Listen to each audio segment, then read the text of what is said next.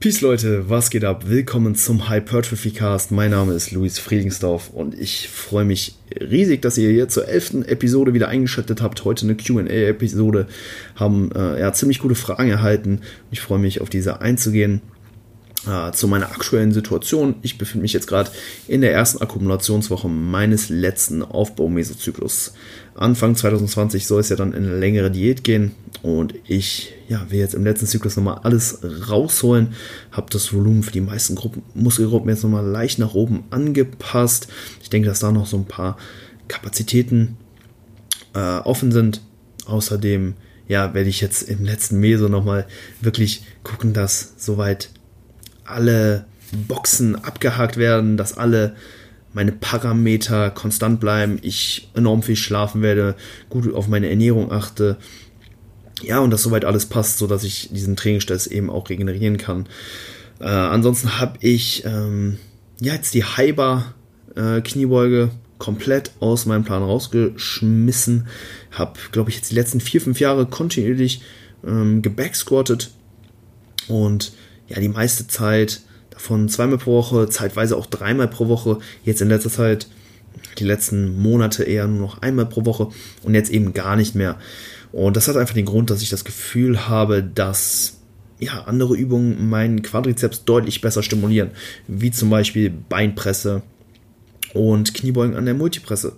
Ähm, ich denke, dass ähm, ja dennoch die Kniebeuge in den letzten Jahren enorm zu meinem Quad Development beigetragen haben. Aber aktuell sehe ich ja einfach nicht, dass sich das Stimulus zu, zu Ermüdungsverhältnis sich irgendwo lohnt, denn ähm, ja, so Kniebeugen oh, nehmen mich echt aus dem Leben. Also ich bin danach immer so ermüdet und ja, wenn ich Kniebeugen am nächsten Tag auf dem Plan habe, dann bin ich am Abend schon vor, vorher immer meistens schon mal so ein bisschen nervös, weil ich absolut keinen Bock drauf habe, äh, weil ich halt eben weiß, dass sie halt immer so krass reinklatschen. Deswegen, ja, Kniebeugen jetzt aus dem Plan raus und mache jetzt ähm, eben mehr Beinpresse und Smith Squats, außerdem auch noch Beinstrecker, alles Übungen, wo ich den Quad wirklich extrem gut merke und ja, dieser eben ziemlich gut stimuliert wird deutlich besser als bei der Kniebeuge, bei verhältnismäßig weniger Ermüdung. Also dadurch sollten halt eben auch nochmal ein paar Kapazitäten äh, frei werden, die dann auch das insgesamt etwas höhere Gesamtvolumen wieder ja, ein bisschen gut machen sollten. Also bin auf jeden Fall gespannt, wie es jetzt in den kommenden Wochen laufen wird. Ich versuche jetzt, wie gesagt, im letzten Mesozyklus nochmal ja, alles rauszuholen und werde auch, wie gesagt, auf die äußeren Faktoren achten, also möglichst wenig Stress, da weiß ich auf jeden Fall, dass das in den nächsten Wochen äh, ja, oder generell im nächsten Monat ähm, etwas geringer werden soll, einfach auch weil ich meinen Studentenjob ähm, ja jetzt erstmal soweit äh, beendet habe. Das Ganze ist immer auf einen Zeitraum von, von acht Monaten terminiert. Und ja, die Laufzeit ist jetzt vorbei. Ich habe heute meine letzte Schicht absolviert und bin da jetzt erstmal raus. Das heißt, da fällt auch so ein bisschen Arbeitspensum weg. Das werde ich natürlich dann ja in mein Coaching-Business und äh, ja, in mein Training dann dementsprechend investieren, aber das sind definitiv so ein paar Stressoren, die dann eben weniger sind und die mir vielleicht auch so ein paar Regenerationskapazitäten geraubt haben. Deswegen, jetzt in diesem Mesozyklus sollte wirklich eigentlich alles passen und ja, ich dementsprechend auch ziemlich gut wachsen. Also da freue ich mich enorm drauf. Cool, würde ich sagen, starten wir mit der ersten Frage von Kallis Via. Er fragt, wie groß ist dein Penis? Ich glaube, der kam jetzt unerwartet. Ähm, ja, generell ist es ja äh, weit bekannt, dass äh, Bodybuilder eher einen relativ kleinen Penis haben. Bei mir war es jetzt in den letzten ja, Jahren äh, schon so, dass mein Quadrizeps oder generell meine Beine enorm gewachsen sind und mein Penis dementsprechend ja in Relation dazu tendenziell eher immer kleiner aussieht. Also ich denke, das beantwortet die Frage ganz gut. Und wir machen weiter mit der Frage von einem Unbekannten. Hat die über das Google-Formular, was auch unten in den Shownotes verlinkt ist, äh, eingereicht. Ne, darüber idealerweise dann immer Fragen, Themenvorschläge, Gastwünsche äh, äußern. Und genau, hat jetzt keinen Namen angegeben, aber trotzdem danke für die Frage, falls du das hörst. Ähm, und er fragt, was sind deine körperlichen Schwachstellen bzw. Stärken und wie trainierst du deine Schwachstellen? Ähm, ja, grundsätzlich denke ich, dass meine Physik äh, recht ausgeglichen ist. Ich habe jetzt schon mit mehreren Athleten und Coaches gesprochen. Und da sind eigentlich immer andere Partien soweit gefallen. Also mal waren es die Beine, dann die Arme, dann die Delts, dann der gesamte Rücken, der Lat auch öfter. Und ja, dementsprechend kann ich irgendwo davon ausgehen, dass es keine richtige Schwachstelle in dem Sinne gibt.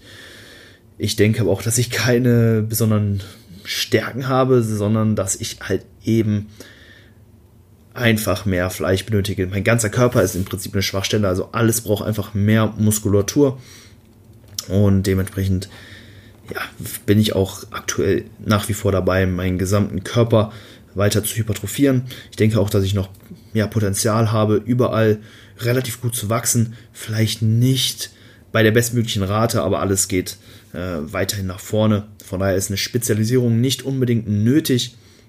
Ich setze in meinem Training aber dennoch ja immer so leichte Prioritäten über Übungsreihenfolge, Frequenz, Intensität und Volumen, sofern halt eben noch Kapazitäten vorhanden sind. Und ähm, ja, meine Trainingstage sind halt auch eben so aufgeteilt, dass ich zum Beispiel OK-Tage habe, an denen ich mich eher auf die Push-Muskulatur fokussiere, wo ich dann zum Beispiel mit Bankdrücken starte, äh, danach noch schnell Regbankdrücken mache und dann vielleicht noch ein bisschen rudern. Dann habe ich aber auch wiederum Tage, wo ich eben ja die Pullmuskulatur eher im Fokus habe. Da beginne ich mit Langhantelrudern, mache dann noch Latziehen und dann vielleicht noch Butterfly und Dips so ein bisschen für die Brust. Ähm, genau, und das, so ähnlich fällt es sich auch beim Unterkörper. Da habe ich Tage, die mh, hm, ja eher auf, ähm, auf den Quad ausgelegt sind. Da beginne ich dann ne, mit Beinpresse, mache Smith Machine Squats und noch ein bisschen Beinbeuger äh, im Liegen am Gerät zum Beispiel. Und dann habe ich aber auch wiederum Tage, wo ich dann mit schweren ADLs beginne und dann danach zum Beispiel nur noch ein bisschen Beinpresse und vielleicht ein bisschen Beinstrecker und natürlich auch wieder Beinbeuger im Liegen mache. Also da gucke ich schon, dass jede Muskelgruppe äh, ausreichend Stimulus abbekommt. Und bei den kleinen Muskelgruppen ist es aktuell so, dass, ja, ich glaube, dass, dass, also dass, dass ich die Side Delts so ein bisschen am meisten priorisiere. Dann kommt der Trizeps, dann, der, dann die hintere Schulter und dann der Bizeps. Und nachdem ich dann meine Mainlifts sozusagen äh, abgehandelt habe, sowohl am Unterkörper- als auch Oberkörpertag, gehe ich dann hin und performe diese, die Übung für die jeweiligen Muskelgruppen dann auch in der Reihenfolge. Also, dass ich dann zuerst Seitheben mache, danach Trizeps strecken, dann ähm, Butterfly Reverse und dann halt eben noch Bizeps Curls.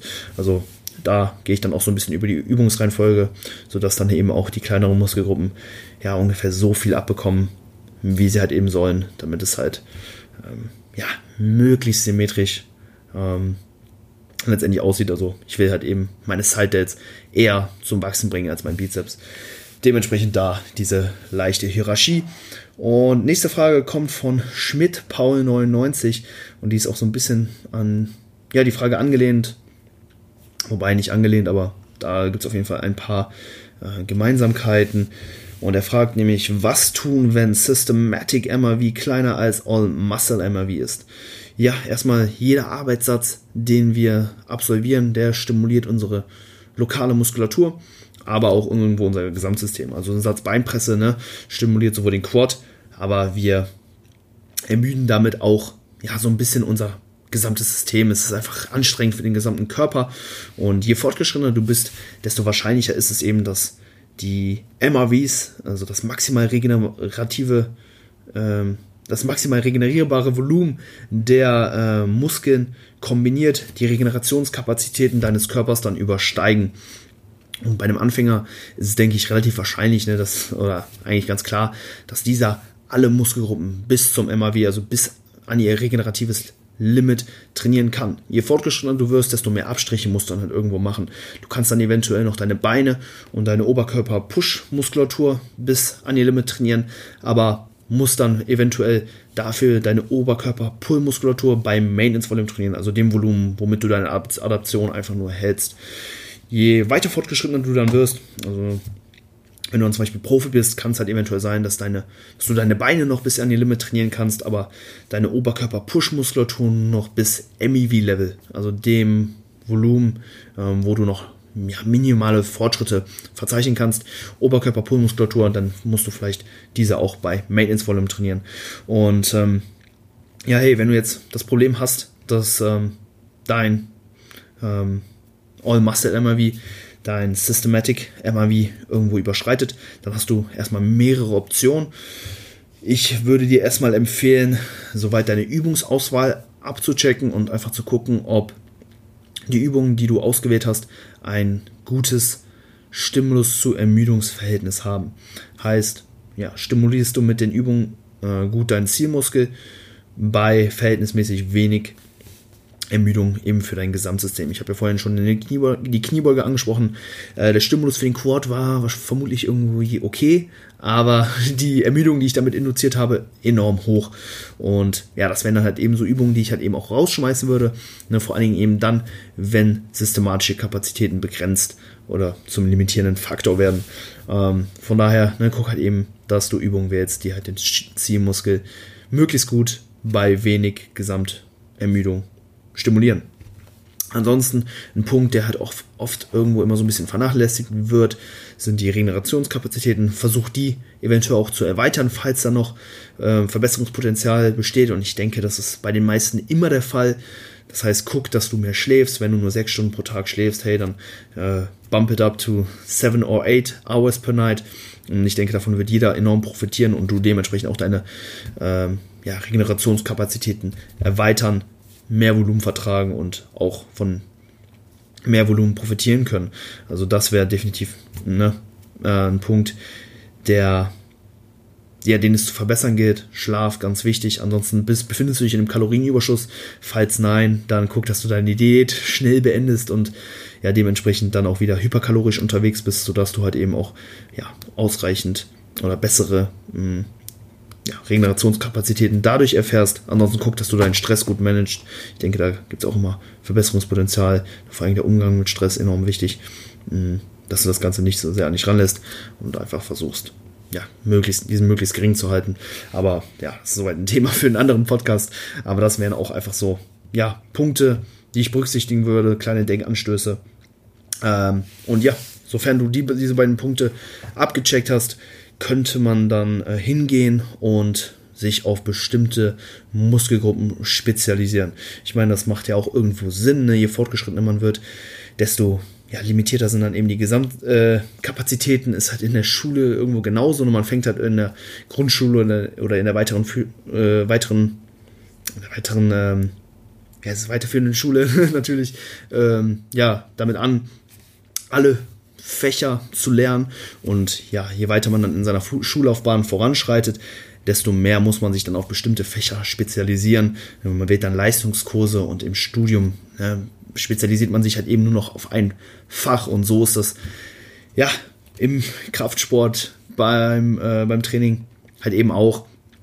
Ne, wie gesagt, am Anfang könnt ihr vermutlich noch alle Muskeln hypertrophieren, aber dann müsst ihr euch ja auf bestimmte Muskelgruppen eben fokussieren und bei anderen dann auch dementsprechend Abstriche machen. Ihr könnt dann eben so vorgehen, dass ihr euch zwei bis drei Muskelgruppen aussucht. Ähm, ja, eher zwei, wenn es sich um größere Muskelgruppen handelt. Äh, drei, wenn es halt vielleicht auch kleinere sind. Ähm, ich denke, Quads, ha äh, Quads, Back und Chest gleichzeitig zu äh, priorisieren, äh, oder sich darauf zu spezialisieren, wird halt relativ schwer, wenn es jetzt ähm, Chest, Delts und Bizeps ist, sollte das in der Regel kein Problem sein. Also ähm, ja, circa zwei bis drei. Und ja, dass ihr dann dementsprechend andere Muskelgruppen auf MEV oder sogar MV-Level herunterfahrt.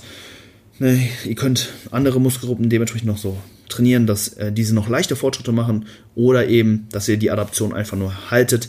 Ein zweiteres wird halt eben noch mehr insgesamte Kapazitäten frei machen und ja, guckt dann, dass ihr euch dann auf ne, ein paar Partien dann für zwei bis drei Mesozyklen spezialisiert. Ein Mesozyklus wird halt eben ja vermutlich nicht ausreichen, um ähm, da ausreichend ähm, ja, Progression oder wirklichen Fortschritt zu erzielen. Deswegen zwei bis drei Mesozyklen sollten ja eigentlich gut passen. Und guckt halt auch, dass ihr das Volumen ja eher schrittweise erhöht und ja, dieses nicht zu so schnell ansteigt. Also wenn ihr jetzt zehn Sätze bei den Quads weniger macht, würde ich nicht direkt hingehen und zehn Sätze bei der Brust dann mehr machen, weil es dann eben auch durchaus sein kann, dass ihr dann das lokale Muscle MRV dann überschreitet, ne, weil euer Brustmuskel eben 30 Sätze nicht regenerieren kann. Von daher guckt, ne, dass ihr ja diese Anpassung etwas äh, ja, langsamer, schrittweise vollzieht. Und ja, nach zwei bis drei Mesozyklen könnt ihr dann ähm, die Muskelgruppen, auf die ihr euch spezialisiert, einfach austauschen. Dann eben andere Muskelgruppen in, ins Visier nehmen und diese dann weiter, ähm, ja, möglichst maximal hypertrophieren. Nice. Nächste Frage von Jonas Apostel. Trapez Training 101. Übungen, Volumen etc. Geiler Podcast, du alter Motherfucker. Ja, hey, Jonas, du alter Motherfucker. Danke für die Frage. Ähm, ich denke, dass man den oder das Trapez grundsätzlich nicht isoliert trainieren muss. Mm, vor allem Kreuzhebe und Rudervarianten sorgen da in der Regel für genug Overlap. Also da bekommt dann euer Trapez ja relativ viel äh, Spannung auch ab und sollte dementsprechend ausreichen, um ja, zumindest die Muskulatur zu halten, vermutlich auch um mh, ja, leichte Anpassungen zu erzeugen. Eventuell, mh, ja, wenn ihr ja, das Trapez ein bisschen mehr in den Fokus nehmen wollt, könnte es auch Sinn machen, vielleicht bei Rudervarianten etwas breiteren Griff zu wählen. Äh, so muss der Oberrücken und der Nacken eben mehr äh, stabilisieren und dementsprechend erfährt er auch mehr isometrische Spannung. Das könnte eventuell schon ausreichen, um da mehr Fortschritt dann ähm, zu erzielen. Wenn ihr jetzt wirklich eine Schwäche im Trapez habt oder einfach sagt, hey, ich will äh, ich will unbedingt maximales Wachstum anstreben, dann ähm, ja, könnte es auf jeden Fall sinnvoll sein, diese auch nochmal isoliert zu trainieren in Form von äh, Schwachs. Da will ich auf jeden Fall gucken, dass die halt auch in ja, Richtung der Faserverläufe ähm, ja, trainiert werden, ne, denn ihr habt ähm, bei eurem mittleren Trapez, ne, verlaufen die Fasern eher etwas schräg, von daher bietet sich da auch wieder ein breiter Griff an. Und ähm, ja, deswegen würde ich da eher von Kurzhantel-Shrugs abraten, vielleicht eher auf die Langhantel übergehen oder auch eine super Alternative wäre zum Beispiel die Trap Bar. Ansonsten Volumen im Bereich 10 bis 20 Sätze, ähm, ne, wie die meisten Muskelgruppen auch. Ansonsten Wiederholungen vermutlich so 8 bis 15 die meisten Sätze da akkumulieren und Frequenz ja zwei bis dreimal pro Woche. Aber da muss man halt auch dann immer schauen, wie der Overlap wie gesagt ist, ähm, wie stark äh, das Trapez bei Kreuzhebe und Rudervarianten involviert ist und ja wie man eben von diesem Stress hat regeneriert. Ähm, deswegen das nur so eine grobe Range, ähm, wenn man sich dafür entscheidet, ja, den Nacken noch isoliert zu trainieren. Äh, nächste Frage von Fabi Adam. Grüß dich, Fabi. Hm, was hältst du von Conventional Deadlifts als Hypertrophie-Athlet? Rücken oder Leg Day? Ja, erstmal Conventional Deadlifts, denke ich, eine super Übung für die gesamte hintere Kette. Also Hams, Glutes werden eben durch Hüftstreckung trainiert. Der Lower Back wird isometrisch belastet. Der Oberrücken stabilisiert. Das heißt, ihr habt Lats, Traps dabei und ihr trainiert auch so ein bisschen die Quads eben durch äh, Kniestreckung. Also es ist wirklich eine, ja, äh, enorm effiziente Übung, die einfach ja, sehr viele Fliegen mit einer Klappe schlägt. Und das kann eventuell bei Zeitproblemen, also wenn ihr irgendwo einen begrenzten Zeitrahmen habt, ja, ganz ähm, hilfreich sein, denn ihr ne, trainiert mit einer Übung enorm viele Muskelgruppen gleichzeitig. Ähm, man muss natürlich auch bedenken, dass Convention Deadlifts enorm viel Ermüdung induzieren und dementsprechend die Stimulus äh, to Fatigue Ratio, Stimulus zu Ermüdungsverhältnis, ey, das sind so Sachen, man, äh, crazy Begriffe. Ähm, auf jeden Fall, ja, dass der, dass dieses, ähm, dieses Verhältnis eben nicht ganz so positiv ist, weil klar, ihr stimuliert die angesprochenen Muskelgruppen relativ gut, aber ähm, ja, die Ermüdung, die ihr dann gleichzeitig induziert, ist halt exponentiell oder im Verhältnis dazu deutlich, deutlich höher. Und das kann ja je nach Trainingsstand ähm, ja enorm invasiv sein. Klar, für Anfänger oder Early Intermediates ist es eigentlich ist eine super Übung, da systematische Kapazitäten vermutlich kein limitierender Faktor sind. Ne, ne, wie schon angesprochen, ihr könnt vermutlich alle Muskeln bis zum MAV trainieren, ohne dass halt eben das Gesamtsystem euch dann Strich durch die Rechnung macht. Aber wie gesagt, ne, je fortgeschrittener ihr werdet, desto hm, ja, wahrscheinlicher ist es, dass halt eben systematische Kapazitäten zum limitierenden Faktor werden und dann ist diese Ermüdung, ähm, die ihr durch das Conventional Deadliften dann eben induziert enorm invasiv und da muss man halt dann wirklich schauen, ob das Ganze für einen passt. Grundsätzlich, wenn äh, du für die Übung gebaut bist, wenn du gut in die Startposition kommst, wenn die Übung dir Spaß macht, spricht da absolut nichts dagegen, die auch ähm, ja, längerfristig oder auch später in der Trainingskarriere noch im Plan zu haben, aber sei dir einfach dem Fakt bewusst, ne, dass es dir auf jeden Fall enorm viel Regenerationskapazitäten ähm, raubt. Ich habe persönlich nie konventionell gehoben, einfach weil ich da enorm viele Probleme mit hatte. Zum einen habe ich ja sehr, sehr kleine Hände. Ähm, dementsprechend hatte ich immer Probleme oder habe immer noch Probleme mit der Griffkraft. Mein Griff wurde immer zum limitierenden Faktor und ich konnte dementsprechend meine äh, ja, lokalen Muskeln nicht so gut stimulieren. Außerdem hatte ich Probleme, in die Startposition zu kommen und hatte auch ja, eine recht eingeschränkte oder habe immer noch eine recht eingeschränkte Mobilität und hat dementsprechend das Problem, dass beim konventionellen Heben mein Rücken immer ja, leicht einrundet und das ist alles andere als optimal. Da würde ich auf jeden Fall schauen, ne, dass, es, dass ihr da eben keine Probleme mit habt, dass ihr dann eben ne, natürlich Zughilfen benutzt, habe ich mache ich jetzt aktuell auch bei den Romanian Deadlifts, die ich mache, ähm, dass ihr gut in die Startposition reinkommt, dass ihr euch da wohlfühlt und dass ihr eben auch das Ganze sauber, sauber und sicher ausführt, dass euer Rücken nicht einrundet und ihr dementsprechend da die Verletzungsgefahr auch äh, ja, möglichst gering haltet. Genau. Deswegen, ich persönlich habe nie konventionell gehoben, mache aber dafür Romanian Deadlifts. Und ja, ich würde generell auf jeden Fall empfehlen, halt irgendeine Deadlift-Variante im Plan drin zu haben. Es muss halt eben nicht konventionelles Deadliften sein. Es kann halt auch, wie gesagt, ein Stiff Deadlift, ein Sumo Deadlift von mir aus oder halt eben ne, auch ein ADL äh, im Plan vorhanden sein. ADLs halte ich aus mehreren Gründen, sage ich mal, für relativ, ähm, ja, relativ gut für Hypertrophie-Athleten, aber das wäre auch jetzt wieder ein Thema für einen anderen Podcast. Ähm, aber wie gesagt, konventionell, konventionelle Deadlift definitiv, ähm, ja, eine gute Übung, sofern ihr halt eben dafür gemacht seid, so ein bisschen. Ne? Und ja, ansonsten noch äh, Rücken- oder Leg Day. Grundsätzlich könnt ihr mh, hm, die Übung an beiden Tagen programmen. Ähm, ich würde es halt eben nicht am gleichen Tag wie freie Kniebeugen oder freien Rudervarianten machen. Also jetzt nicht eben am gleichen Tag noch freie Backsquats oder Langhantelrudern oder so machen. Ähm, einfach weil dann da ja, die Axialbelastung oder generell die Belastung auf die Wirbelsäule doch enorm hoch ist und ja auch eben diese systematische Ermüdung dann innerhalb einer Einheit doch ziemlich stark ansteigt. Und ich persönlich mache sie zum Beispiel eher an Leg Days. Danach mache ich dann eben Kordübungen ohne Axialbelastung. So Sachen halt eben wie Beinpresse oder Beinstrecker folgen dann noch auf die ADLs. Und ja, so mache ich es. Aber ihr könnt es wie gesagt auch am Rückentag äh, machen, wenn ihr danach dann zum Beispiel noch brustgestütztes, brustgestütztes Ruder macht, vielleicht noch ein bisschen Lat ziehen, dann sollte das auch ziemlich gut passen. Sweet. Ähm, ja, nächste Frage. Ähm, nehme ich mir die hier von FitnessX.10.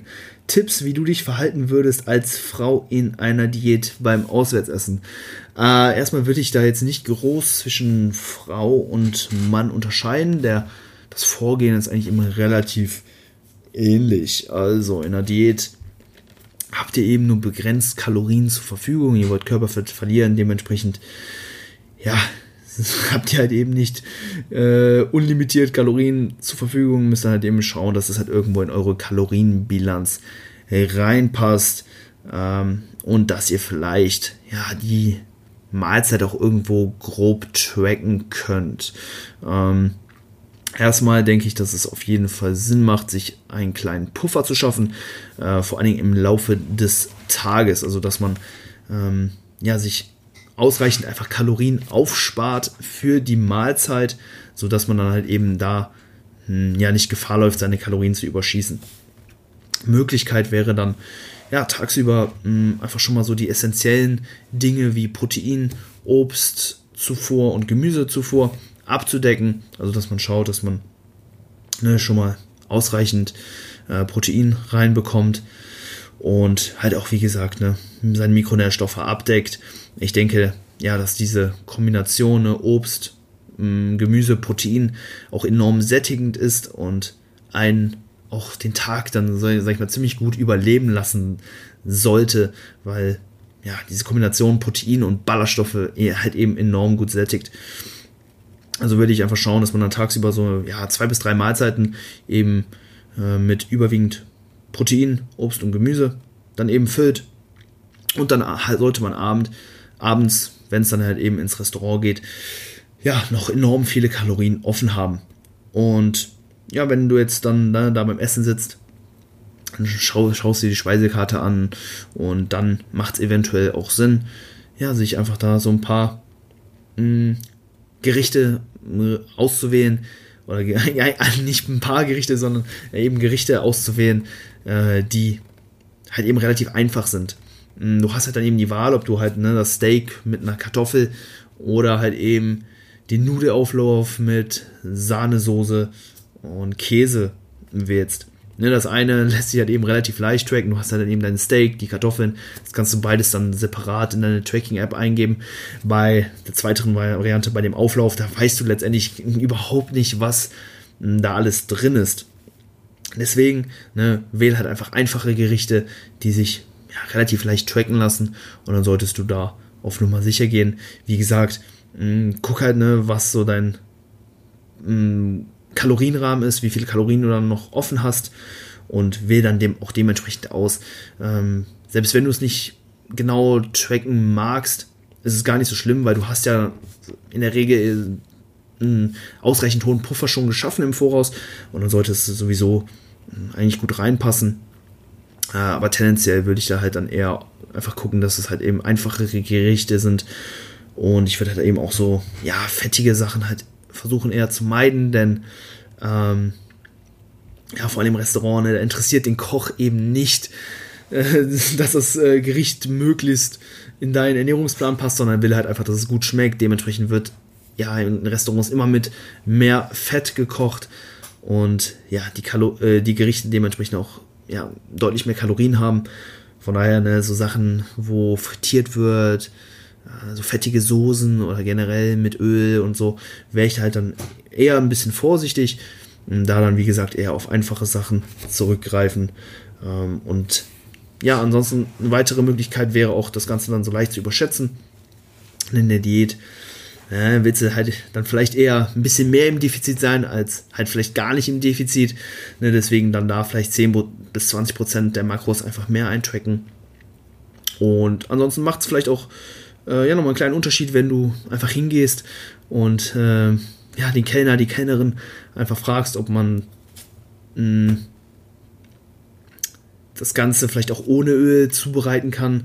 Ne, ich weiß nicht, zum Beispiel manchmal in der Pizzeria wird halt eben noch Öl oben drauf gekippt. Ne, sowas kann man äh, auch einfach durch Erfragen ähm, ja, ähm, wettmachen. Also dann fragst du halt, na, hey, können wir das auch ohne Öl machen oder bla bla bla. Das ist eigentlich auch immer eine gute Möglichkeit, um da vielleicht nochmal ein Kalori paar Kalorien mit einzusparen. Muss man nicht, aber wenn du auf der sicheren Seite sein willst, wäre das auch eine Möglichkeit. Ja, wenn du diese Sachen berücksichtigst, sollte das wirklich eigentlich alles schon in trockenen Tüchern sein. Mhm. Ansonsten, wenn du jetzt weißt, okay, es ist ein Restaurant, da ja, führt kein Weg drum herum, halt eben auch Sachen zu essen, die halt eben nicht so leicht zu tracken sind oder eben mehr Kalorien haben als vielleicht jetzt so ein Steak mit Kartoffeln, weiß nicht, Pizzeria oder Burgerladen. Ähm, und ja, dann, sag ich mal, kannst du ja vielleicht im Vorhinein schon so ein bisschen absehen, wie viele Kalorien das Gericht dann insgesamt haben wird und dementsprechend vielleicht auch im Vorhinein, vielleicht auch einen Tag vorher schon mal ein paar Kalorien einsparen. Ich gebe da grundsätzlich immer so diese 20% äh, Regel an Klienten raus, ne, dass sie zum Beispiel 20% ihrer äh, Kalorien irgendwo einsparen können und dann im Laufe der Woche ähm, ja, anderweitig dann investieren können. Also wenn du weißt, okay, das wird dein Kalorienrahmen so ein bisschen sprengen, dann spar halt am Tag vorher ein bisschen ein. Und ja, wenn, wenn selbst das nicht hilft, dann kannst du am Folgetag halt eben immer noch kompensieren ähm, sodass das Ganze dann halt auch wieder von den Kalorien in der Bilanz her passt. Ich würde das Ganze natürlich nicht zu extrem machen, weil das dann ja so ein bisschen auf so ein Cheat Day hinausläuft. Aber ähm, ja, ab und zu, wenn du mal essen gehst, da ein bisschen die Kalorien von dem einen auf den anderen Tag zu verschieben, absolut kein Problem. Und ja, so könnte man das in der Diät definitiv machen. Sweet. Ansonsten haben wir noch so ein paar Fragen, die gehe ich jetzt so im Rapid-Fire-Style durch. Ähm, Sarah Maria fragt, hast du auch Frauen im Coaching? Ja, habe ich. Ähm, ja. Marcel Hacker, äh, was hältst du von Softgetränken? Äh, keine Ahnung. Ähm, in der Diät würde ich es eher versuchen zu minimieren oder eben auf Leitgetränke umsteigen, weil ne, du willst halt eben Defizit sein, hast nur begrenzt Kalorien zur Verfügung, hast tendenziell mehr Hunger und Softgetränke sättigen dich halt eben gar nicht, vor allem halt für den Kalorienwert, den sie haben. Deswegen in der Diät eher nicht da auf Leitgetränke ähm, umsteigen im Aufbau, wenn du Probleme hast, auf deine Kalorien zu kommen. Hey, why not? Pass halt ein bisschen mit der Fructose auf. Ähm, dass du da jetzt nicht zu viele Carbs mit reinbekommst, aber ähm, bevor du halt gar nicht im Überschuss bist, dann ja, gönn dir ein paar Liquid äh, Calories, paar Liquid Carbs halt dann von mir aus mit Cola. Ähm, könntest du machen. Ja, ansonsten Espresso Ghetto, äh, mein Bra wieder am Start. Ab welcher Länge würdest du ein Intra-Workout empfehlen? Um wie viel und wie viel ERAs bzw. Carbs. Äh, Intra-Workout grundsätzlich ab einer Trainingszeit von über 90 Minuten, also über, eine, über anderthalb Stunden. ERAs, ja, so circa 12 Gramm, halt um, um 3 Gramm Leucin drin zu haben. Da dann auch so ein, äh, ja, eine Ankurbelung der Proteinsynthese zu erfahren und Carbs, ja, so circa 20 bis 30 Gramm sollten den Job auf jeden Fall erledigen. Und die letzte Frage kommt von Fabi Bench. Was sagst du zum Thema Hyperplasie? Hm, ja, nicht viel. Muskelhyperplasie, ähm, ja, ist so die Verm äh, Faservermehrung innerhalb eines Muskels. Ist jetzt nicht äh, wie bei Hypertrophie, wo der Muskel aufgrund eines dicke Wachstums der Muskelfasern letztendlich wächst. Und das Ganze ja, wurde bei, bisher nur bei Tieren wie zum Beispiel Mäusen nachgewiesen und eben nicht bei Menschen. Von daher für uns relativ irrelevant. Ähm, ja, und ja, das ist soweit meine Antwort zur letzten Frage. Ich hoffe, euch hat das QA gefallen und ihr konntet was mitnehmen. Wenn, äh, ja, wenn das der Fall war, dann würde ich mich auch mega über eine Bewertung bei Apple Podcasts freuen. Und folgt dem Ganzen bei Spotify und lasst ja, ein Like bei YouTube da, je nachdem, auf welcher Plattform ihr euch das Ganze reingezogen habt. Jetzt packe ich noch einen Track auf unsere ähm, ja, Hypertrophy Cast Playlist bei Spotify. Äh, hab mir jetzt gar nichts überlegt. Boah, jetzt muss ich kurz freestylen. Ähm, ich nehme Double Dutch Duckies von TNT, ein Oldschool-Track, mega nice. Äh, gönnt den euch. Und ja, that's it für diese Woche. In den kommenden ähm, ja, Wochen gibt es wieder richtig coole Episoden mit Gästen. Ich weiß, ich habe das im letzten Podcast auch schon gesagt, aber äh, ja, jetzt hier direkt ähm, übermorgen wird die nächste äh, Folge mit einem sehr, sehr coolen Gast. Ähm, ja, aufgenommen. Von daher freut euch auf die kommenden Wochen. Und ja, macht's gut, Leute. Wir hören uns bis dahin. Ciao, ciao.